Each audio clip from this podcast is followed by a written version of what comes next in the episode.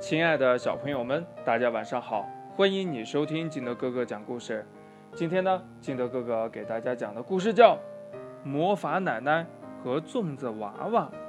为什么讲这个故事呢？因为今天是端午节呀！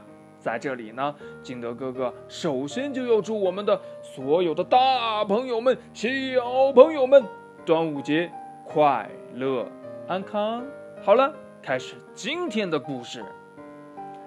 话说呀，魔法奶奶一个人住在一栋粉红色的房子里。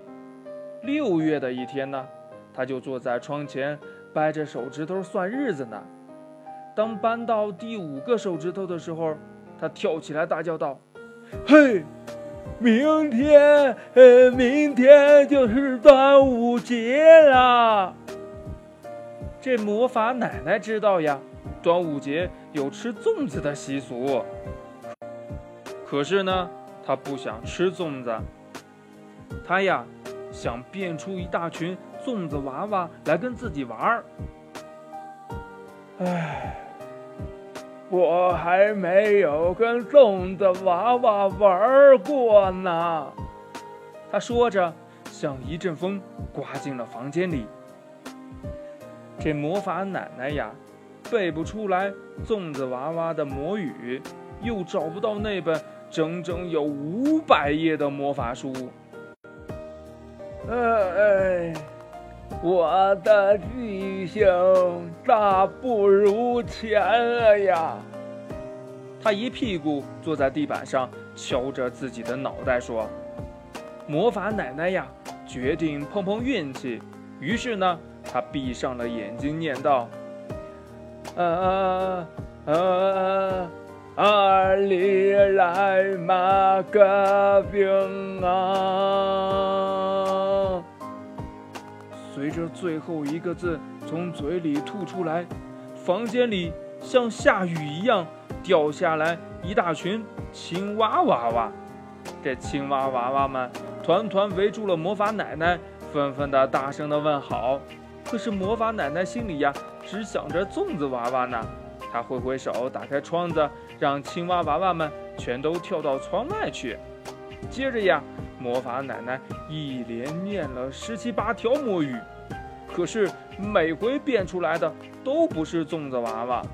最后呀，她累了，站起来向床走去，走到一半呀，就倒下来睡着了。但是。他刚才变出来的许许多多的，像什么青蛙娃娃呀、蜜蜂娃娃呀、呃苹果娃娃呀、面包娃娃呀，还有积木娃娃、火车娃娃、梯子娃娃、戴尖顶帽的小丑娃娃等等等等，都没有睡着。他们决心要帮助魔法奶奶找到那本魔法书，有了魔法书就能变出粽子娃娃来了。瞧啊！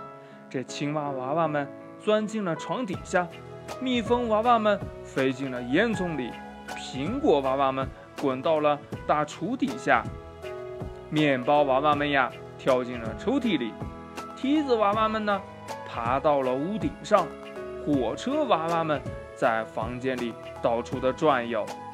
结果呀，在哪里找到了魔法书呢？呵呵。在魔法奶奶冬天穿的一件棉大衣的口袋里找到了。魔法奶奶醒来了，她看到身边的魔法书，还没来得及高兴呢，就急急忙忙地翻到了第四百九十九页。就在这一页的右上角，写着一条变粽子娃娃的魔语。